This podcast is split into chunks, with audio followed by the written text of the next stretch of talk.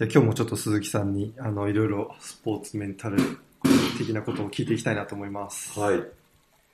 えっ、と、まあ、今、えー、2018年の8月24日ですけど、まあ、そのヤフーニュースですね、ダルビッシュ投手が、うん。まあ、今季絶望ということで、まあ、怪我でこう、今季難しいということだったんですけども、はい。やっぱこうスポーツしてると怪我はつきものだなと思いますし、なんかそれとの向き合い方ってめちゃくちゃ大事かなと思。僕もあのバスケやってる時とかやっぱりこう怪我するとどうしてもなんかこう気持ちの持ち方難しいです。その後パフォーマンス落ちてることに対してもこう自分自身のなんていうんですか、まあメンタルも難しかったですし、その辺で困ってる人とか結構いるのかなと思うんですけど、怪我との向き合い方なんかコツというか、はい。なんかこんな風にしたらいいよとかありますか？そうですね。まあ、一番はちゃんとお医者さん行くっていうのが何よりも大事なんですけど、はい。まず治療。まずは治療ですよね。うん。で、まあ、医者じゃないんで、あんまこう話しちゃいけないですけども、はまあ、ただ、お医者さんも人間なので、いろんなお医者さんに話を聞いた方がいいなっていうのはあー、こう、だ家の近くのクリニック行こうとかじゃなくって、まあそれでもいいですし、そうですね。まあ、いいわゆるセカンドオピニオンとか、はい。サードオピニオン形で、いろんな角度から診断してもらった方が、はい。えーよりなんと解決策が見えやすかったりするかなうーん。ねなるほど。確かに、まあ万能じゃないですよね。なんか、僕昔聞いた例え話で面白かったのが、まあ、ね、あの、自動車の免許って初心者マーク貼るじゃないですか。はいお医者さんってそういうのがないから、なんか、しかも、なんか医者ってなるとみんなすごいって思っちゃいがちだけど、全然初心者の人、運転上手い人もいれば下手くそな人もいて、なんかそれと同じ感じだよみたいなことを言われたことがあっそうて。なんで、まあ、例えば膝だったら、膝がメインの人もいるし、はい。手首は手首がメインの人もいる。肩あは肩の専門家がいるんで、ー。はい。その、なんだろう、専門家に聞くっていうのはすごい大切です。うん。じゃあなんか総合病院より専門クリニックみたいな方がちょっとこう見てもらいやすいかなっていう感じはありますね。そうですね。まあ、当然最初総合行って、いろいろ検査したり。検査して、で、さらに、まあ、その専門家の話も聞くっていうのは大切だと思いますね。なるほど。やっぱ怪我の、怪我を立ち直るときに、えっと、いろんな角度から見るっていうのが大切で、なんでかっていうと、まあ、その、最初に見てくれた人によって、その後のはい。競技人生がある意味決まっちゃうかもしれないんで、ああ、確かに。まあ、ちゃんと直してくれるか、まあちょっとまあ中途半端って言ったらあれですけど、そうです。うん。でまあ、基本的に怪我するってことまあ、ものによりますけどね、あの接触とか、対人接触での怪我っていうのもあるし、そうでない、蓄積された疲労とか、はい。特殊なフォームによって生まれた怪我かもしれないし、うん。まあ対人以外の怪我、まあ、蓄積されたような怪我であれば、やっぱ自分を見直す機会ではあるかな。ああ、なるほど、なるほど。なんかまあこれ普段の体の使い方とか、そうですね。トレーニングの方法がうまくいってない可能性もあるってことですね。本当に本当にそういうところですよね自分の体の使い方の癖をまず知るっていうまで筋トレだけやってればいいかっていうと多分筋トレで変な体の使い方の癖を覚えちゃうはいと思うし、ああ。確かになんかこう、僕一時期ちょっと体重を増やそうと思って、なんかこう、まあトレーニングしてたくさん食べてみたいなことをやって、まあ実際体重が5、6キロぐらい増えて、で、その後バスケやったらめちゃくちゃ体重くって、あなんか、なんかこう、やっぱトレーニングの仕方が悪かったのもあるだろうし、なんかこう自分の体の相性と体重増やすことが余ってなかったのかなっていうところもあったりして、ーそうですね、うん、なんかその辺のこう、やり方は難しい部分があるなと思います。まあ、だただその体重を増やす目的が何なのかっていうのが明確だったりする。あ例えばバスケだったら、まあ、フォワードとしてあ、はい。当たり負けしないためにうん、体重増やすっていうのがあるんですけど、ポジション的に例えばポイントガードだったらはい。無理してこんなに5キロも上げる必要はないかもしうれないでそのあたりじゃなぜ自分がその、まあ、体重増やすかとかそのトレーニングするかみたいなところの明確にしとくっていうのは、そうですね。まあ、前提として大事ですねただ単にこう体重増やせば結果出ると思い込んじゃう人もいるので、うんそれはちょっと誤った極端な考え方ですよね。なんかプロ選手とか見てるとみんなこう体がでかいからそうならなきゃいけないって思っちゃったりしますけどそうですね。そうそうそう。だからそのプロ選手になりたいからって例えば高校1年生がいきなり体重増やしても、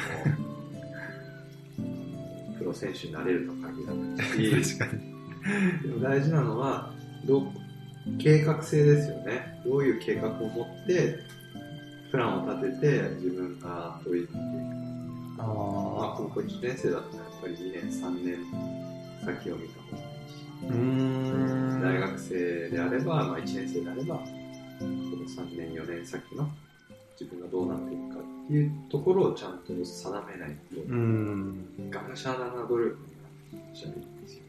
確かにだからこう計画立てるってちょっと難しいですね。まあ当然その都度変化がある。うん。まあなんかいわゆるこう自分がどんな選手になりたいかみたいなところで良かったりするんですか？そうですね。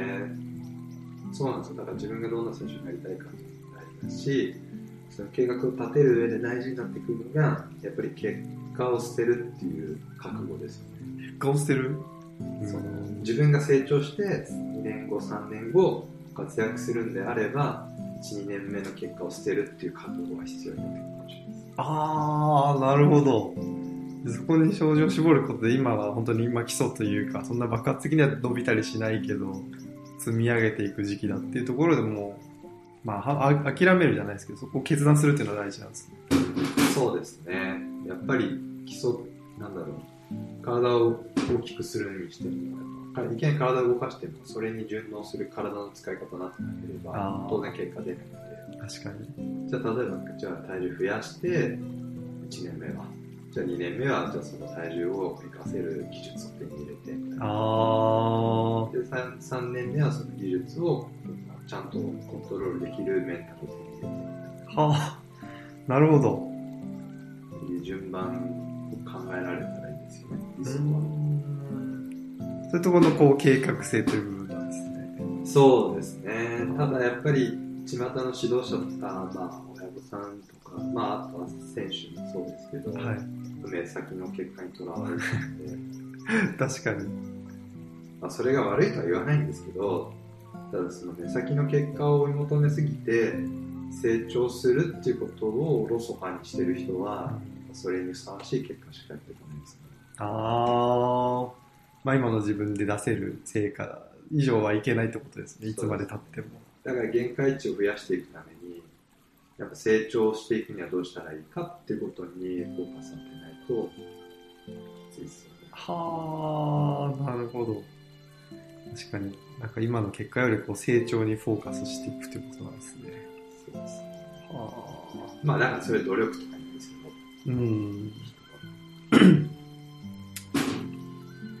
なるほどな。るほどまあ、あとその怪我との付き合い方という部分で、うーん、まあ、まずお医者さんに見てもらうってことが大事だなっていう部分と、あとなんかこうメンタル的にどう持っていけばいいかとかありますか？あんまこう怪我のことも考えすぎない方がいいとか、まあ、一回競技から離れてみるのもいいなとか、なんかこそうですね。う、うまくいった事例とかありますか？まあそういう意味では、怪我するってことは、本人にとってめちゃくちゃ苦しい期間なんですけど、うんまあある、例えば本田圭佑君とかはい。だと、怪我はチャンスだとか言うわけですよ。ほで、それはなぜかって言ったら、怪我して、あのうまくいかなかったんだけど、その時のちゃんとしたこうリハビリとかを通じて、う。はい。レベルアップしたっていう経験を彼はしてるわけですよ。うーん。怪我よりも前、怪我した前よりも自分は上手くなってるっていう経験をしてるんで、はい。怪我はチャンスって思えるわけですよ。あー、なるほど。その時怪我した時に、例えば普段やらないようなことに向き合えるチャンスでもあるし、うーん。確かに、まあ普通だったらこう練習してる時間を別の時間にやってられるわけですもんね。そうですね。時間がなければちゃんとしたこう、読書に当てるのもありだろうし、うん。もっと基礎的な筋肉のはい。インナー部分を鍛えた方がいいんだと気づくかもしれないし、あもしかしたらもっといいトレーニング方法見つかるかもしれないし、あ、確かに。なんか勉強とかもできますもんね。まあ筋肉とかそういう栄養学みたいなことも勉強できたりするかもしれないですね。あとは外から見ることによってチームを客観的に見れたりとか、ああ、そういうのはあります。確かに怪我するとちょっとこうチームから外れてなんかこう、まあ浮いたというか、なんかへいつもじゃない特別な感じがしますね。うん確かに。そこで見えてくるものもあるのかもしれないです。そうですね。なるほど。そんなとこですかね、この今回の怪我についてのトピックですが。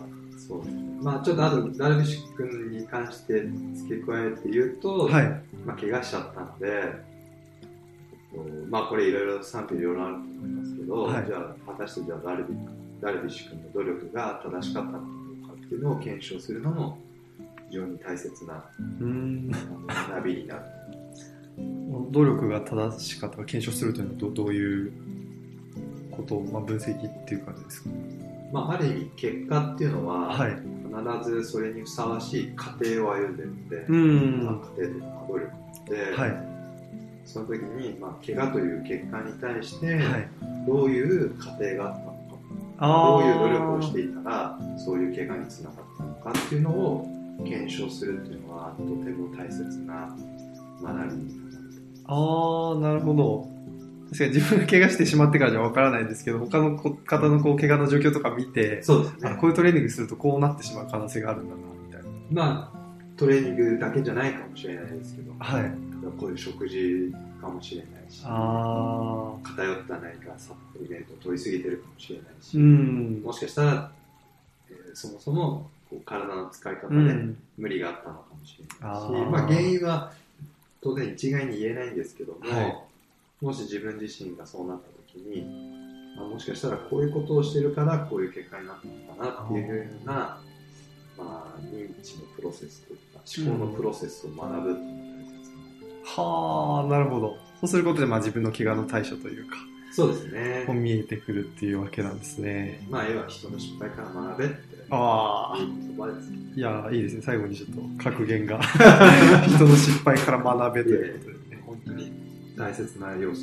はあ。ちょっとそれを最後今日のメッセージとしてね。